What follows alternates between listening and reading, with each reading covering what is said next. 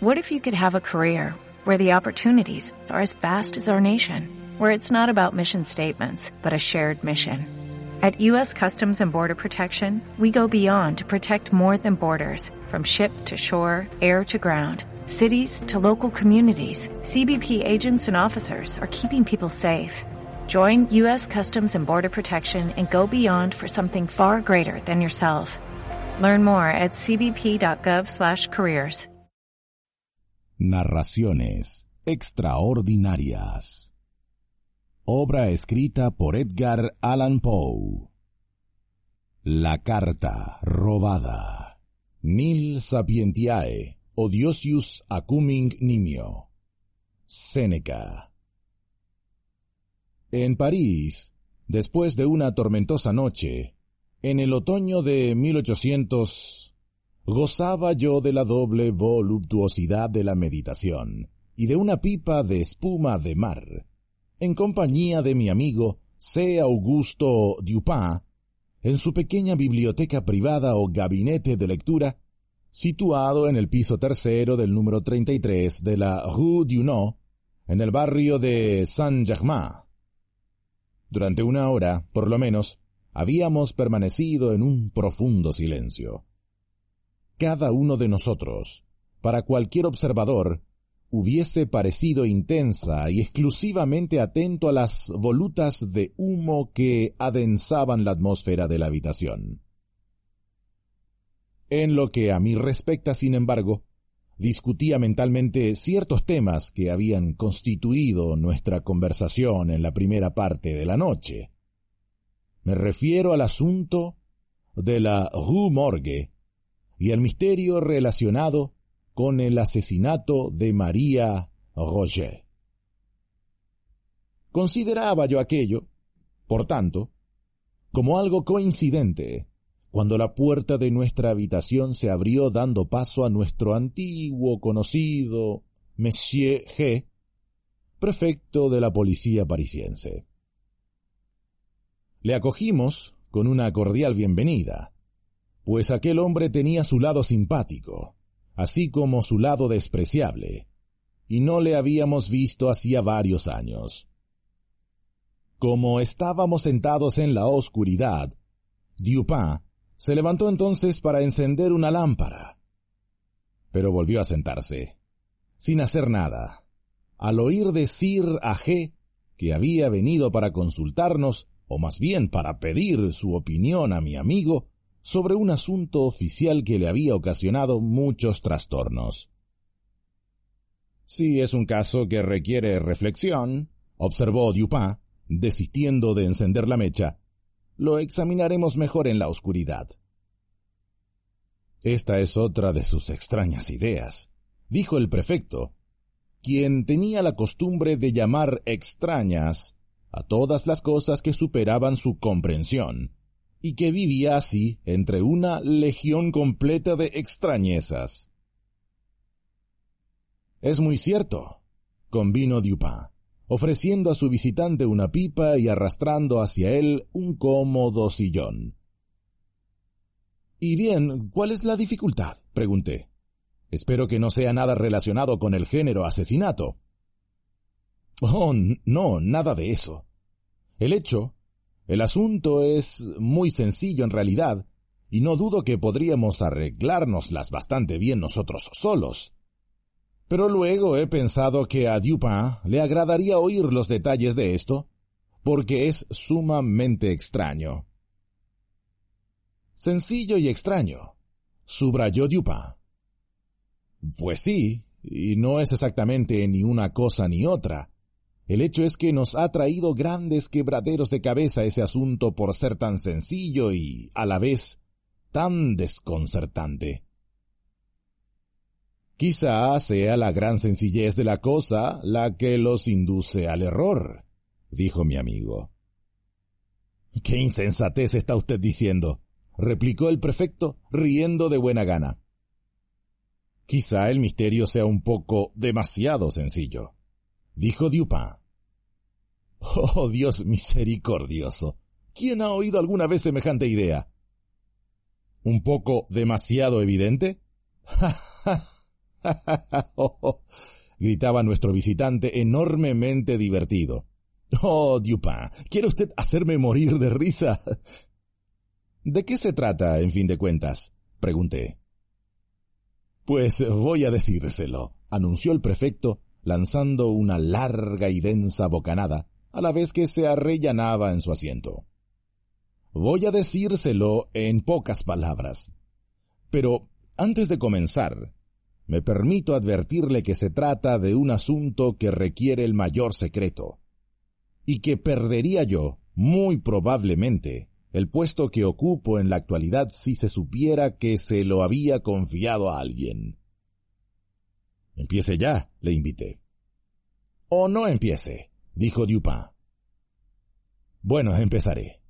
Estoy informado personalmente, por fuente muy elevada, de que cierto documento de la mayor importancia ha sido robado de las habitaciones reales se sabe quién es el individuo que lo ha robado, esto no admite duda. Le han visto robarlo.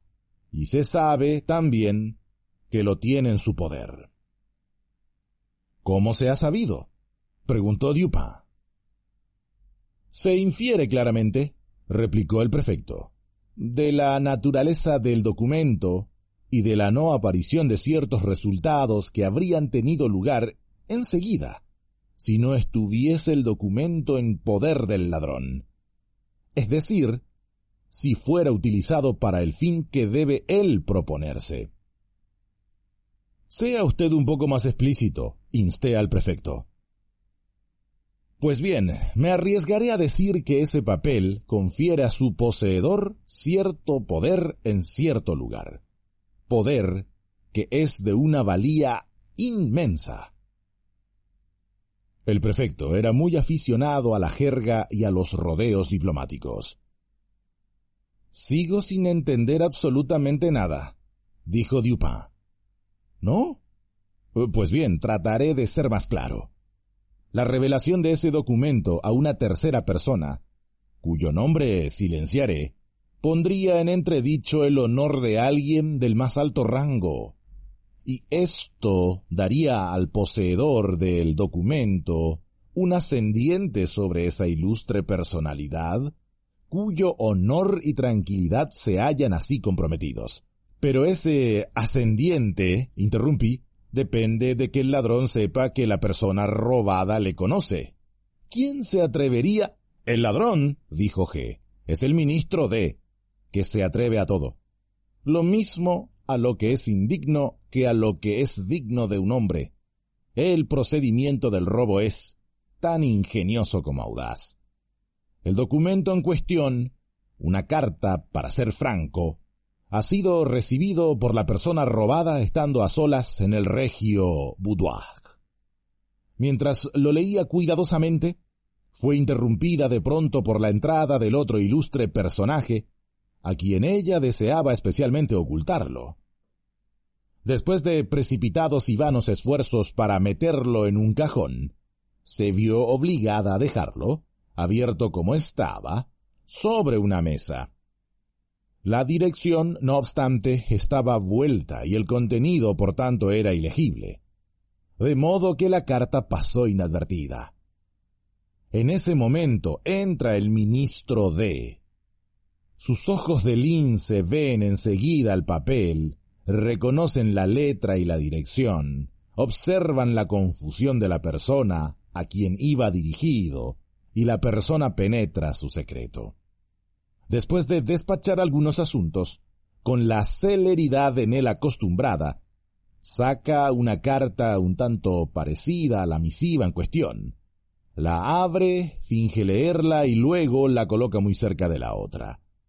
Vuelve a conversar durante unos 15 minutos sobre los asuntos públicos. Y por último, se despide y coge de la mesa la carta a la que no tiene derecho. La legítima poseedora lo ve, pero, naturalmente, no se atreve a llamar la atención sobre aquel acto en presencia del tercer personaje que está junto a ella. El ministro se marcha, dejando su propia carta, una carta sin importancia, sobre la mesa. Ahí tiene usted, me dijo Dupin. Ahí tiene usted precisamente lo que se requería para que el ascendiente fuese completo. El ladrón sabe que la persona robada le conoce. Sí, asintió el prefecto. Y el poder alcanzado así lo ha usado con amplitud desde hace algunos meses para sus fines políticos, hasta un punto muy peligroso. La persona robada está cada día más convencida de la necesidad de recuperar su carta. Pero esto sin duda no puede hacerse abiertamente. Al fin, impulsada por la desesperación, me ha encargado del asunto. Era imposible, supongo, me dijo Dupin, lanzando una perfecta voluta de humo. Elegir e incluso imaginar un agente más sagaz. Usted me adula, replicó el prefecto, pero es posible que hayan tenido en cuenta esta opinión. Está claro, dije, como usted ha hecho observar que la carta se halla aún en posesión del ministro, puesto que es esa posesión y no el uso de la carta lo que le confiere su poder. Con el uso, ese poder desaparece. Es cierto, afirmó G, y con esa convicción he procedido. Mi primer cuidado ha sido efectuar una pesquisa en el hotel del ministro, y allí mis primeros apuros han estribado en la necesidad de buscar sin que él lo supiese.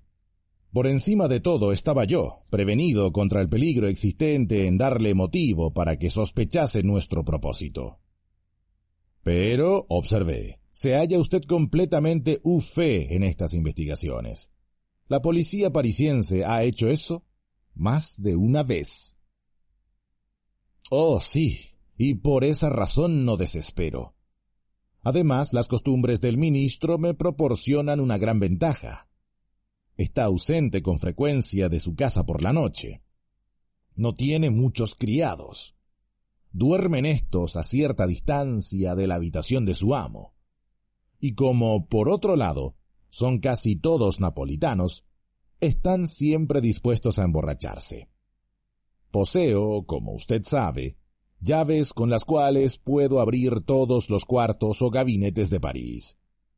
Durante tres meses no ha pasado una noche cuya mayor parte no la haya dedicado en persona a registrar el hotel de D. Mi honor está en juego. Y para terminar de confiarle el gran secreto, la recompensa es muy crecida. Por eso, no he abandonado la búsqueda hasta estar por completo convencido de que ese hombre es más astuto que yo. Creo que he registrado cada escondrijo y cada rincón de la casa en los cuales podía estar oculto el papel. Pero, sugerí, ¿no sería posible que aunque la carta estuviera en posesión del ministro, y lo está indudablemente, la hubiese escondido él en otra parte que en su propia casa? Eso no es posible en absoluto, aseguró Dupin.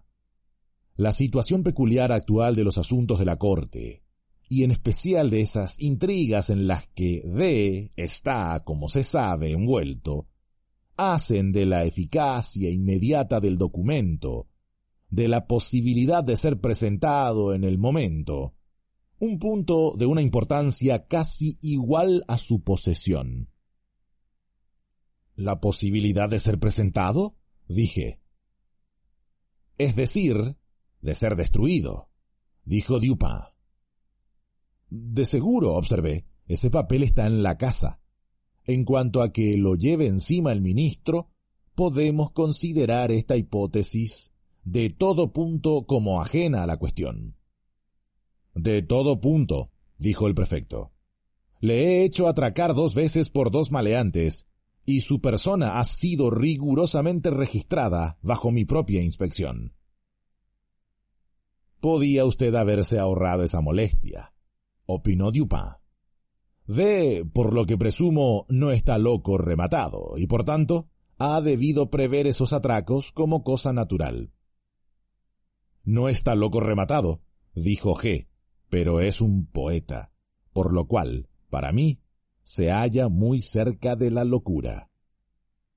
Es cierto, admitió Dupin, después de lanzar una larga bocanada de humo de su pipa de espuma, aunque sea yo mismo culpable de ciertas aleluyas.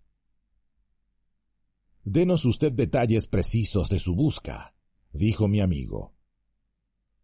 Pues bien, el hecho es que nos hemos tomado tiempo y hemos buscado por todas partes. Tengo una larga experiencia en estos asuntos. Hemos recorrido la casa entera, cuarto por cuarto, dedicando las noches de toda una semana a cada uno. Hemos examinado primero el mobiliario de cada habitación y abierto todos los cajones posibles. Y supongo que sabrá usted que, para un agente de policía convenientemente adiestrado, un cajón secreto no resulta una cosa imposible.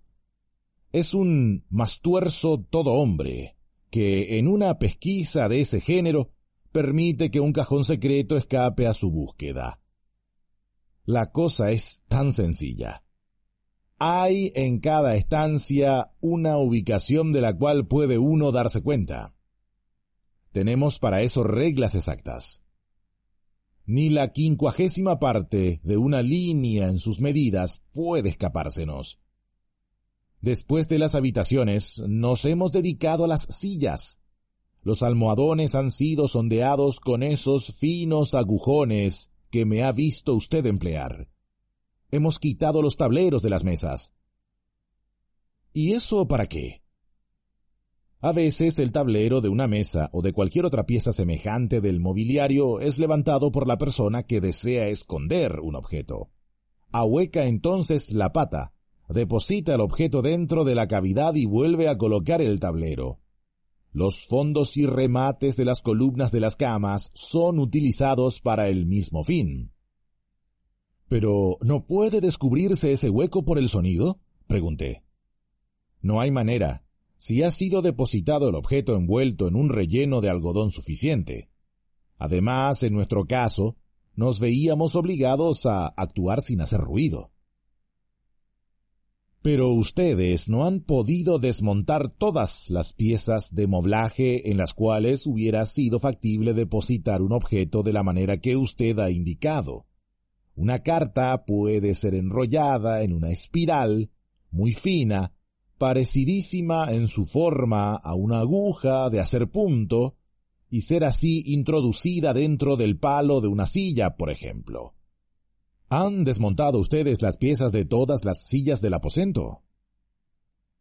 Ciertamente que no, pero hemos hecho algo mejor. Hemos examinado los palos de cada silla en el hotel, e incluso las junturas de toda clase de muebles, con ayuda de un potente microscopio si hubiese habido un indicio cualquiera de una alteración reciente, no hubiéramos dejado de descubrirlo al punto. Un solo grano de polvo de berbiquí, por ejemplo, habría aparecido tan visible como una manzana. Cualquier alteración en la cola, una simple grieta en las junturas, hubiese bastado para asegurar su descubrimiento. Supongo que habrán ustedes examinado los espejos, entre la luna y la chapa, y que habrán registrado las camas y sus ropas, lo mismo que las cortinas y alfombras. Naturalmente.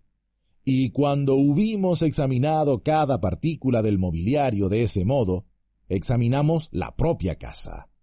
Dividimos su superficie entera en compartimientos que numeramos para que así no se nos olvidase ninguno. Después, examinamos cada pulgada cuadrada por todas partes, incluyendo las dos casas contiguas, con el microscopio como antes. Las dos casas contiguas, exclamé. Ha debido usted de afrontar grandes dificultades. En efecto, pero la recompensa ofrecida es prodigiosa. ¿Incluye usted los pisos de las casas? Todos los suelos son de ladrillo. En comparación con lo demás, eso nos ha dado poco trabajo. Hemos examinado el musgo entre los ladrillos encontrándolo intacto. Habrá usted mirado entre los papeles de D, por supuesto, y dentro de los libros de su biblioteca, como es natural. Sin duda, hemos abierto cada paquete y cada bulto, y no solo hemos hojeado todos los libros, sino que hemos pasado hoja por hoja de cada volumen.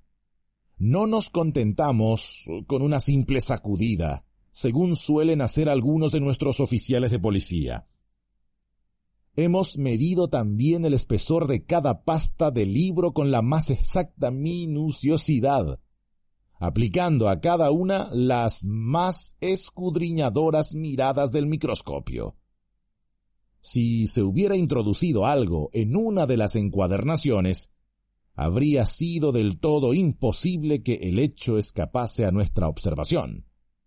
Unos cinco o seis volúmenes que acababan de salir de manos del encuadernador fueron cuidadosamente sondeados en sentido longitudinal con las agujas. ¿Han explorado ustedes los suelos por debajo de las alfombras? Sin duda alguna, hemos quitado todas las alfombras y examinado las tablas con el microscopio. ¿Y los papeles de las paredes? Sí. ¿Han registrado las cuevas? Lo hemos hecho. Entonces, dije, han incurrido ustedes en un error y la carta no está en la casa como usted supone. Temo que tenga usted razón en eso, dijo el prefecto. Y ahora, Dupin, ¿qué me aconseja que haga? Una investigación concienzuda en la casa. Eso es completamente inútil, replicó G. No estoy tan seguro de que respiro como de que la carta no se halla en el hotel. No tengo mejor consejo que darle, dijo Dupin. Posee usted, supongo, una descripción exacta de la carta. Oh, sí. Y aquí el prefecto, sacando una cartera de apuntes, se puso a leernos en alta voz una minuciosa reseña del aspecto interno, y en especial del externo, del documento perdido. Al poco rato de terminar la lectura de aquella descripción, se despidió el buen señor, más decaído de ánimo que le había yo visto nunca hasta entonces. Un mes después, aproximadamente, nos hizo otra visita, encontrándonos casi en la misma ocupación que la otra vez. Cogió una silla, sacó una pipa de un bolsillo, se puso a fumar e inició una conversación baladí. Por último le dije, Bueno, G, pero ¿qué hay de la carta robada? Supongo que al final se habrá usted resignado a pensar que no es cosa sencilla ganar en listeza al ministro. Que el diablo le confunda, exclamó G. Sí, realicé, a pesar de todo, ese nuevo examen que Dupin sugería. Pero fue labor perdida, como yo suponía. ¿A cuánto asciende la recompensa ofrecida de que usted habló? Quiso saber Dupin. Pues a una gran cantidad. Es una recompensa muy generosa. No sé a cuánto asciende exactamente, pero le diré una cosa y es que me comprometería yo a entregar por mi cuenta un cheque de cincuenta mil francos a quien pudiese conseguirme esa carta. El hecho es que el asunto adquiere cada día mayor importancia y la recompensa ha sido doblada recientemente. Sin embargo, y aunque la tripliquen, no podría yo hacer más de lo que hice. Pues sí, dijo Dupin, arrastrando siempre las palabras entre las bocanadas de su pipa de espuma. Realmente, creo, G, que no se ha esforzado usted todo lo que podía en este asunto. Mm, yo creo que podría ser un poco más, ¿no? ¿Cómo? ¿En qué sentido? Pues dos bocanadas. ¿Podría usted otras dos bocanadas? Aplicar el consejo sobre esta cuestión, ¿eh? Tres bocanadas. ¿Recuerda usted la historia que cuentan de Abernethy? No, maldito Abernethy. De acuerdo. Al diablo y buen viaje. Pero escuche. Una vez, cierto hombre rico concibió el propósito de obtener gratis una consulta médica de Abernethy. Con tal fin entabló con él, en una casa particular, una conversación corriente, a través de la cual insinuó su caso al galeno, como si se tratase de un individuo imaginario. Supongamos, dijo el avaro, que sus síntomas son tales y cuales. Y ahora, doctor, ¿qué le mandaría usted que tomase? Pues le mandaría que tomase el consejo de un médico, seguramente. Pero, dijo el prefecto, un poco desconcertado, estoy por completo dispuesto a buscar consejo y a pagarlo. Daría realmente cincuenta mil francos a quien quisiera ayudarme en este asunto. En ese caso, replicó Dupin, abriendo un cajón y sacando un talonario de cheques. Puede usted llenarme un cheque por esa suma. Cuando lo haya usted firmado, le entregaré la carta. Me quedé estupefacto. El prefecto parecía fulminado. Durante unos minutos permaneció callado e inmóvil, mirando con aire incrédulo a mi amigo, con la boca abierta y los ojos como fuera de las órbitas. Luego pareció volver en sí algún tanto. Cogió una pluma y, después de alguna vacilación, acabó por llenar y firmar un cheque de cincuenta mil francos, que tendió por encima de la mesa a Dupin. Este lo examinó cuidadosamente y se lo guardó en la cartera. Después abriendo uno de los cajones de su escritorio, sacó de él una carta y se la dio al prefecto. El funcionario la asió dando evidentes muestras de alegría, la abrió con mano trémula, echó una rápida ojeada a su contenido, y luego, precipitándose a la puerta, se fue sin más ceremonia. Salió de la habitación y de la casa sin haber pronunciado una sílaba desde que Dupin le había pedido que llenase el cheque. Cuando se hubo marchado, mi amigo entró en algunas explicaciones. La policía parisiense es sumamente hábil en su oficio. Sus agentes son perseverantes, ingeniosos y astutos. Están versados a fondo en los conocimientos que requieren sus funciones. Por eso, cuando G nos detalló la manera de efectuar las pesquisas en el Hotel de D, tenía yo entera confianza en que habían realizado una investigación satisfactoria hasta donde alcanza su labor. ¿Hasta donde alcanza su labor? repetí. Sí, afirmó Dupin. Las medidas adoptadas eran no sólo las mejores en su género, sino realizadas con una perfección absoluta. Si la carta hubiera sido depositada dentro del radio de sus investigaciones, esos mozos la habrían encontrado, sin la menor duda. Reí un poco simplemente, pero él parecía haber dicho aquello muy en serio. Las medidas, prosiguió, eran buenas en su género, y habían sido bien ejecutadas, pero su defecto estribaba en ser inadecuadas al caso de ese hombre. Hay una serie de recursos muy ingeniosos que son para el prefecto una especie de lecho de procusto, al cual adapta al cabo todos sus planes. Pero yerra a todas horas por excesiva profundidad o por demasiada superficialidad en el caso en cuestión. Muchos colegiales razonan mejor que él. Conocí uno de ocho años de edad, cuyo éxito como adivinador en el juego de pares y nones causaba la admiración universal. Este juego es sencillo y se juega con bolas. Uno de los participantes tiene en la mano cierto número de esas bolas y pregunta a otro si ese número es par o impar. Si éste lo adivina con exactitud, el adivinador gana una, si yerra pierde una. El muchacho a quien aludo ganaba todas las bolas de la escuela. Naturalmente, tenía un sistema de adivinación que consistía en la simple observación y en la apreciación de la astucia de sus contrincantes.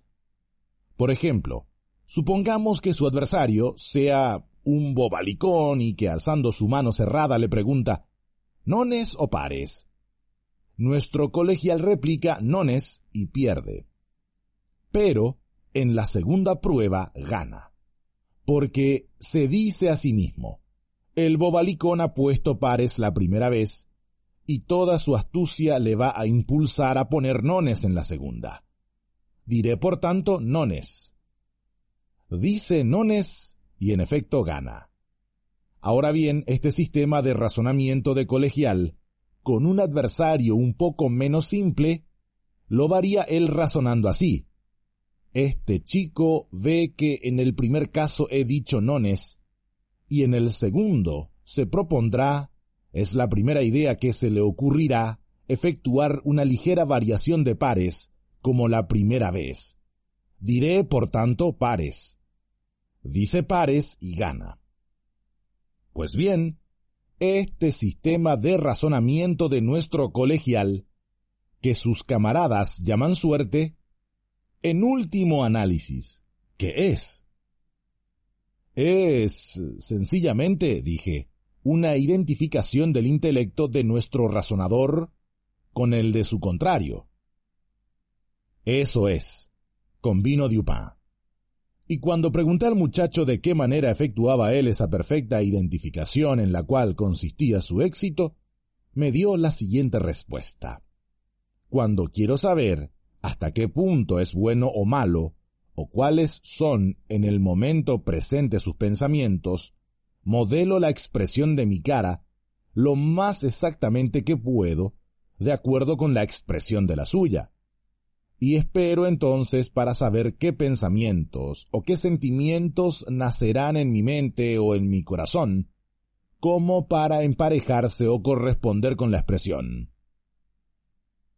Esta respuesta del colegial supera en mucho toda la profundidad sofisticada atribuida a la Rochefoucauld, a la Bruyère, a Maquiavelo y a Campanella. Y la identificación del intelecto del razonador con el de su adversario depende, deduje, si le comprendo a usted bien, de la exactitud con que el intelecto de su contrincante sea estimado. En la evaluación práctica depende de eso, confirmó Dupin. Y si el prefecto y toda su cohorte se han equivocado con tanta frecuencia, ha sido, primero, por carencia de esa identificación, y en segundo lugar, por una apreciación inexacta, o más bien, por la no apreciación de la inteligencia con la que se miden. No ven ellos más que sus propias ideas ingeniosas, y cuando buscan algo escondido, solo piensan en los medios que hubieran empleado para ocultarlo. Tienen mucha razón en lo de que su propia ingeniosidad es una fiel representación de la multitud. Pero, cuando la astucia del malhechor es diferente de la de ellos, ese malhechor naturalmente los embauca.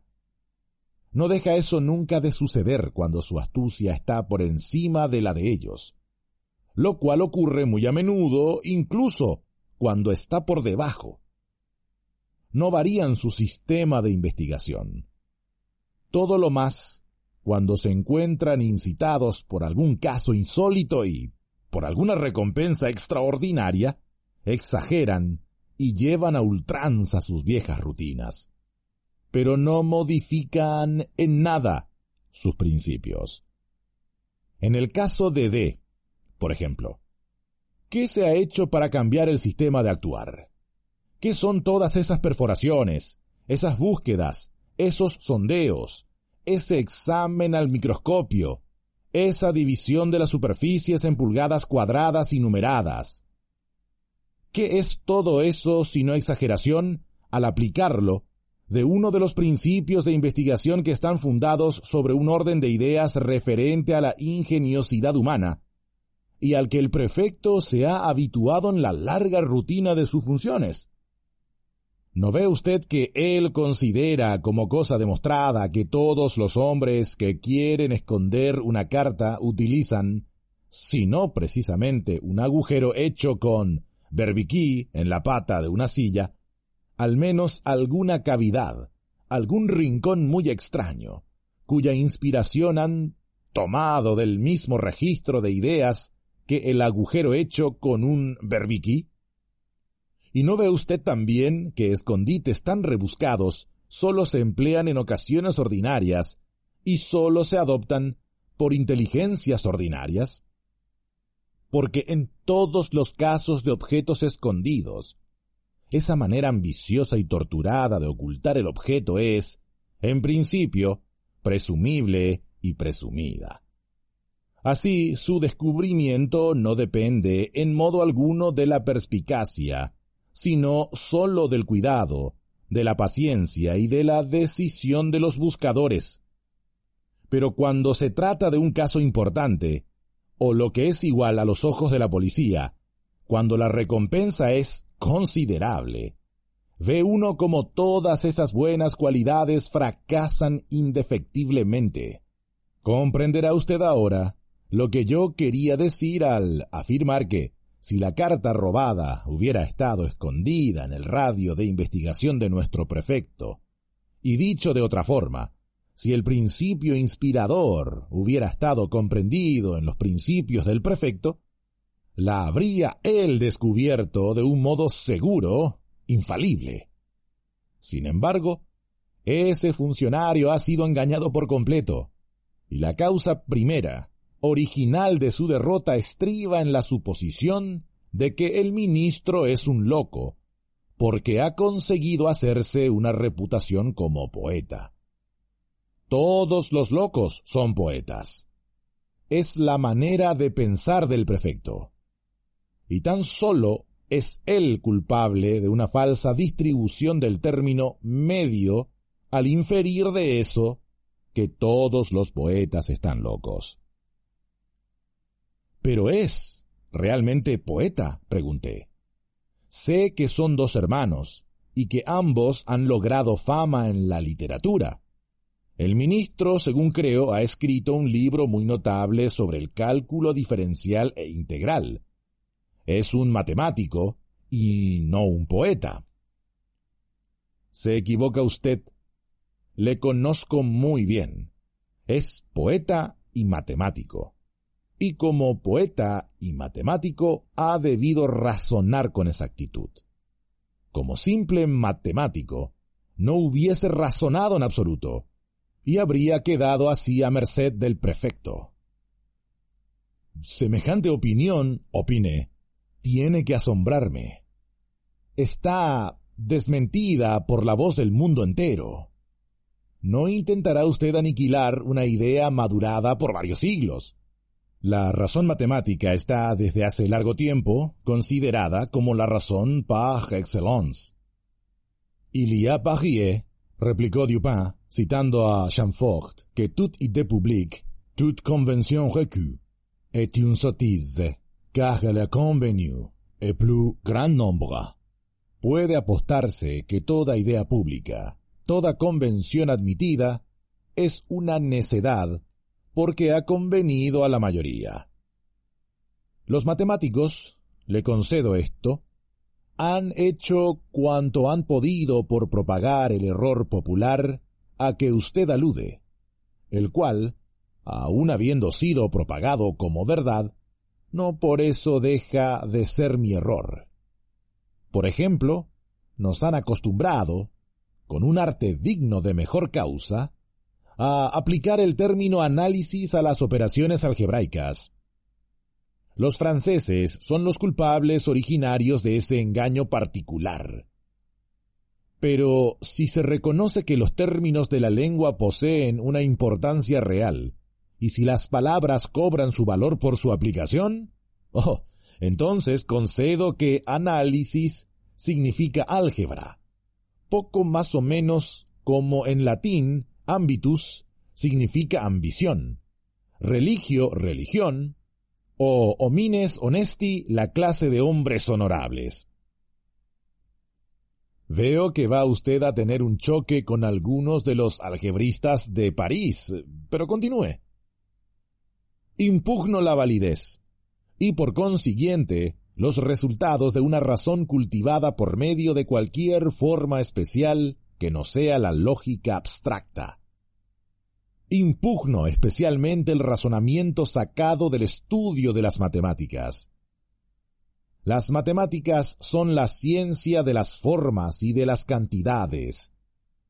El razonamiento matemático no es más que la simple lógica aplicada a la forma y a la cantidad.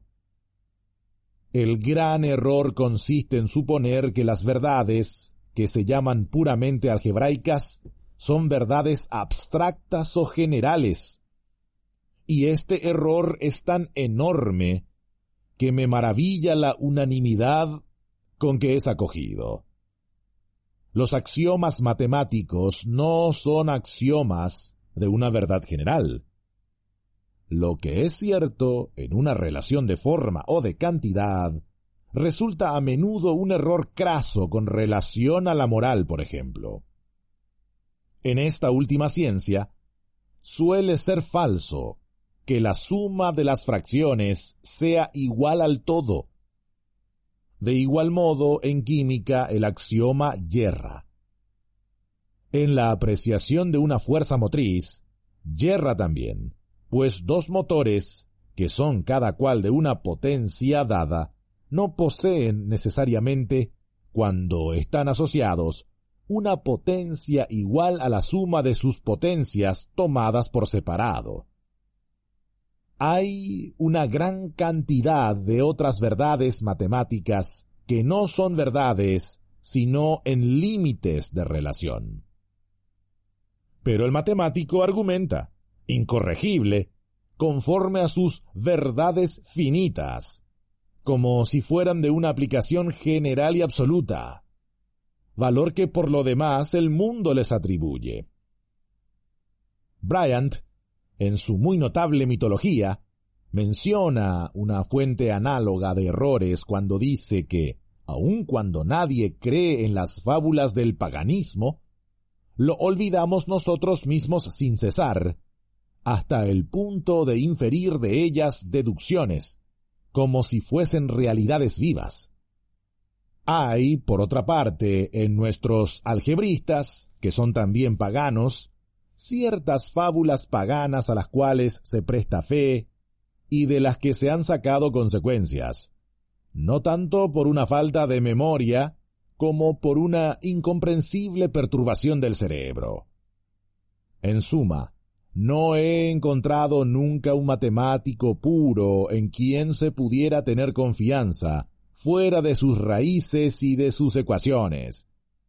No he conocido uno solo que no tuviera, por artículo de fe, que x al cuadrado más px es absoluta e incondicionalmente igual a q. Diga a uno de esos señores, en materia de experiencia, y si ello le divierte, que cree usted en la posibilidad del caso en que x al cuadrado más px no sea absolutamente igual a q. Y cuando le haya hecho comprender lo que quiere usted decir, póngase fuera de su alcance y con la mayor celeridad posible, pues sin duda alguna intentará acogotarle. Quiero decir continuó Dupin, mientras yo me contentaba con reírme de sus últimas observaciones, que si el ministro no hubiera sido más que un matemático, el prefecto no se habría visto en la necesidad de firmarme ese cheque. Le conocía yo, por el contrario, como matemático y poeta y había adoptado mis medidas en razón a su capacidad y teniendo en cuenta las circunstancias en que se hallaba colocado. Sabía yo que era un hombre de corte y un intrigante audaz. Pensé que un hombre así debía de estar, sin duda, al corriente de los manejos policíacos. Por supuesto, debía de haber previsto, y los acontecimientos han venido a demostrarlo, las acechanzas a que estaba sometido.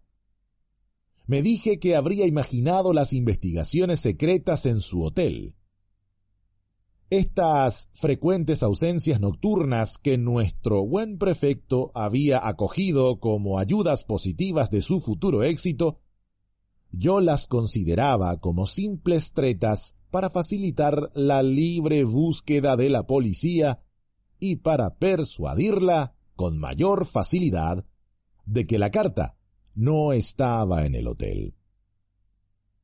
Sentía yo también que toda esa serie de ideas referentes a los principios invariables de la acción policíaca en los casos de busca de objetos escondidos, idea que le expliqué hace un momento, no sin cierta dificultad, y sentía yo que toda esa serie de pensamientos debieron de desplegarse en la mente del ministro, llevándole imperativamente a desdeñar todos los escondrijos usuales. Pensé que aquel hombre no podía ser tan cándido, que no adivinase que el escondite más intrincado y remoto de su hotel resultaría tan visible como un armario para los ojos.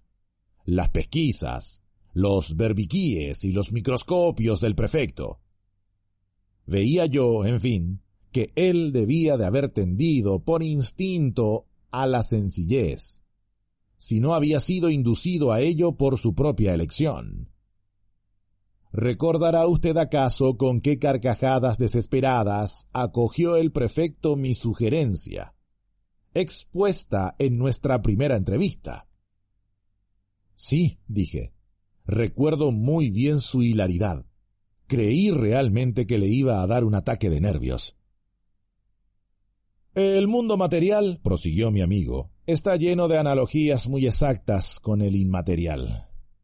Y esto es lo que da cierto tono de verdad a ese dogma retórico, de que una metáfora o una comparación pueden fortalecer un argumento e igualmente embellecer una descripción.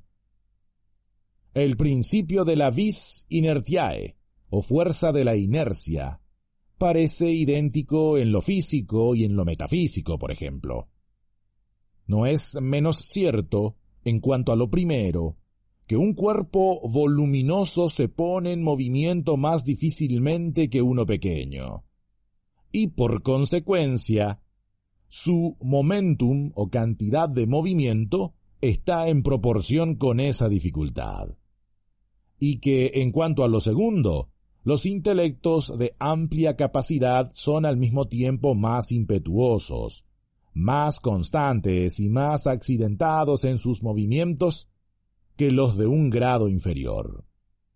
Son los que se mueven con menos facilidad, los más cohibidos y vacilantes al iniciar su avance.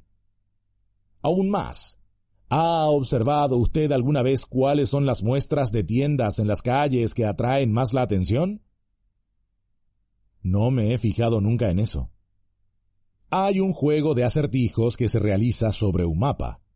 Uno de los jugadores pide a alguien que encuentre un nombre dado. El nombre de una ciudad, de un río, de un estado o de un imperio. Cualquier palabra, en suma, comprendida en la extensión abigarrada e intrincada del mapa. Una persona novata en el juego procura, en general, embrollar a sus adversarios, indicándoles nombres impresos en gruesos caracteres que se extienden desde una punta a la otra del mapa. Estas palabras, como las muestras y los carteles en letras grandes de la calle, escapan a la observación por el hecho mismo de su excesiva evidencia.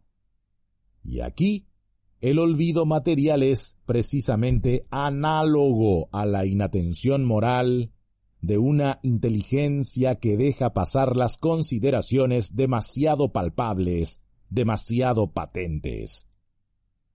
Pero es este un punto, al parecer, que supera un poco la comprensión del prefecto. no ha creído nunca probable o posible que el ministro haya depositado la carta precisamente ante las narices del mundo entero, como medio mejor de impedir que lo perciba cualquier habitante de ese mundo.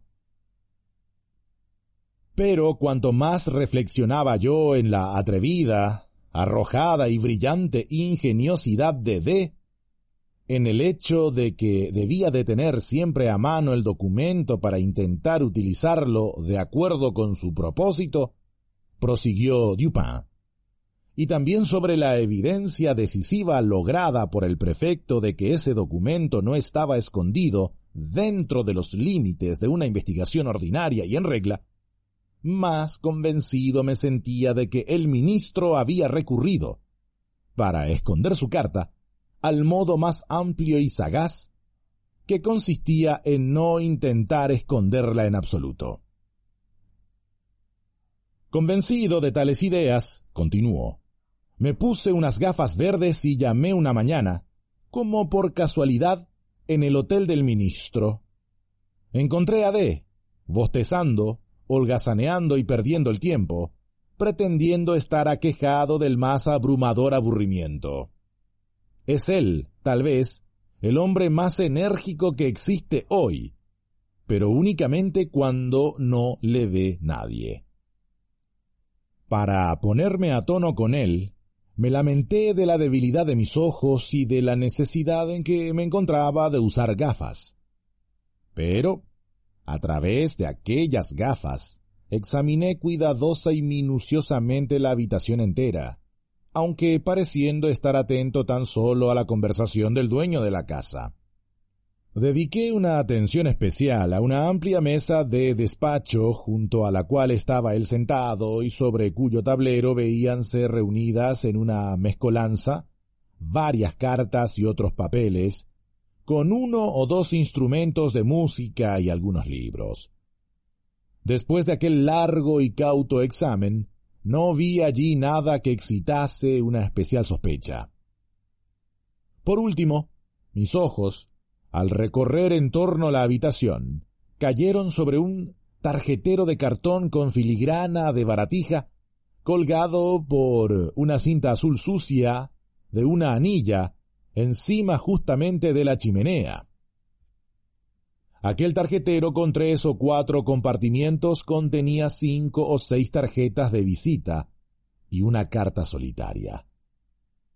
Esta última estaba muy sucia y arrugada y casi partida por la mitad, como si hubiesen tenido el propósito de, en un primer impulso, romperla por completo como un papel inútil y hubiesen luego cambiado de opinión tenía un ancho sello negro con la inicial D muy a la vista, y estaba dirigida, con una letra muy pequeña, al propio ministro.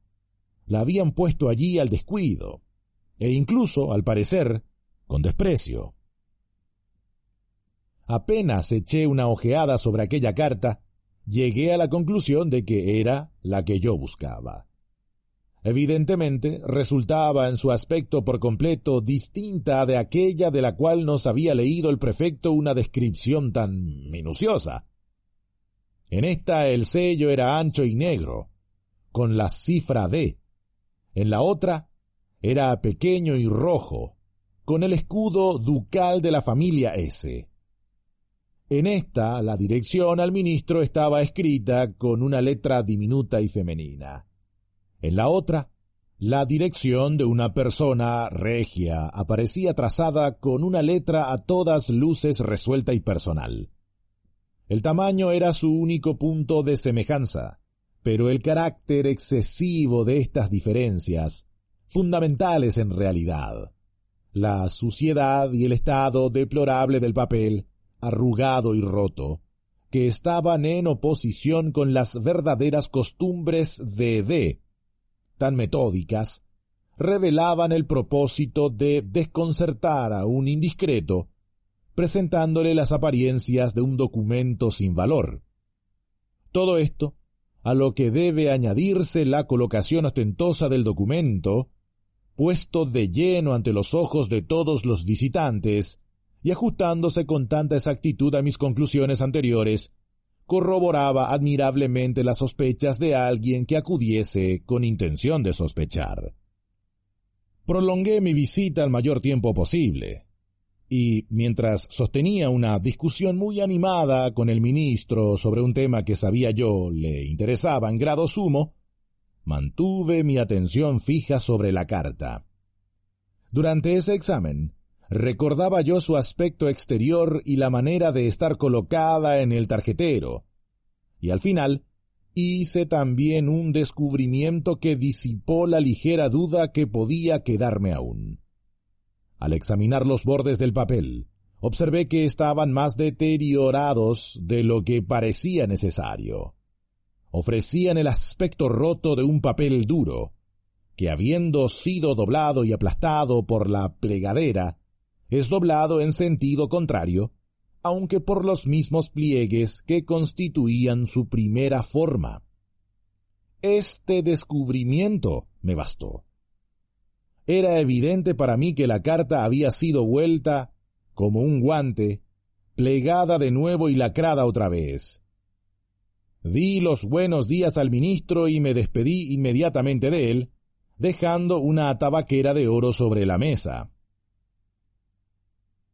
A la mañana siguiente, volví a buscar la tabaquera y reanudamos, desde luego, la conversación del día anterior. Mientras la sosteníamos, una fuerte detonación, como de un pistoletazo, se oyó debajo mismo de las ventanas del hotel, seguida de los gritos y vociferaciones de una multitud aterrada. D se precipitó hacia una ventana, la abrió y miró hacia abajo. Al propio tiempo, fui hacia el tarjetero y cogí la carta. La guardé en mi bolsillo y la sustituí por un facsímil en cuanto al aspecto exterior, que había yo preparado con todo cuidado en casa, imitando la cifra de D, cosa esta que hice fácilmente por medio de un sello de miga de pan. El alboroto en la calle había sido causado por el capricho insensato de un hombre armado de una escopeta.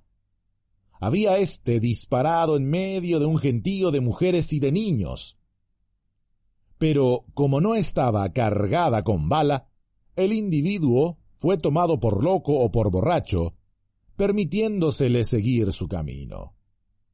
Cuando se marchó, D retiróse de la ventana, a donde le había yo seguido sin tardanza después de haberme asegurado de que tenía la carta en cuestión. A los pocos instantes me despedí de él. Creo casi omiso advertir que el presunto loco era un hombre pagado por mí. Pero, ¿qué se proponía usted? pregunté, al sustituir la carta por un facsímil. ¿No hubiera sido mejor cogerla simplemente a raíz de su primera visita y haberse ido? D, explicó Dupin, es un hombre decidido y de gran temple. Además, tiene en su hotel criados fieles a sus intereses de haber efectuado yo esa tentativa violenta que usted sugiere, no habría salido con vida de su casa. El buen pueblo de París no hubiera oído hablar más de mí. Pero, aparte de estas consideraciones, tenía yo un fin. Ya conoce usted mis simpatías políticas. En este asunto obré como partidario de la dama en cuestión, hacía dieciocho meses que el ministro la tenía en su poder. Es ella ahora quien le tiene cogido, ya que él ignora que la carta no está ya en su posesión, y querrá utilizarla para uno de sus chantajes habituales. Va a buscarse él mismo, y en breve, su mina política. Su caída será tan precipitada como embarazosa se habla sin más ni más del facilis de census averni. Pero en materia de ascensiones, como decía la Catalani acerca del canto, es más fácil subir que bajar. En el caso presente, no tengo simpatía alguna, ni siquiera piedad por el ministro. D es el monstrum horrendum, un hombre genial, pero sin principios. Le confieso con todo que me gustaría mucho conocer el carácter exacto de sus pensamientos cuando, retado por la que el prefecto llama cierta persona, se vea reducido a abrir la carta que dejé para él en su tarjetero. ¿Cómo? ¿Es que ha puesto usted algo especial en ella? Ya lo creo.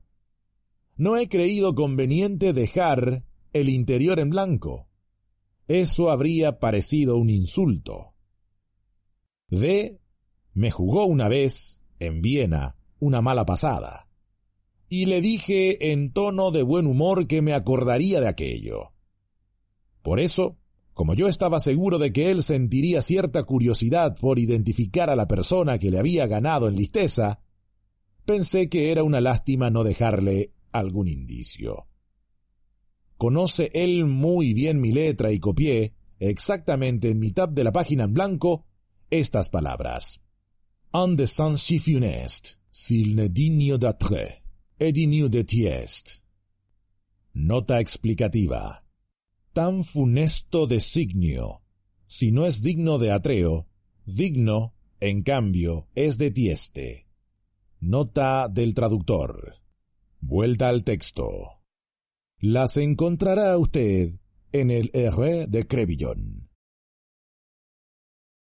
Fin de La carta robada de Edgar Allan Poe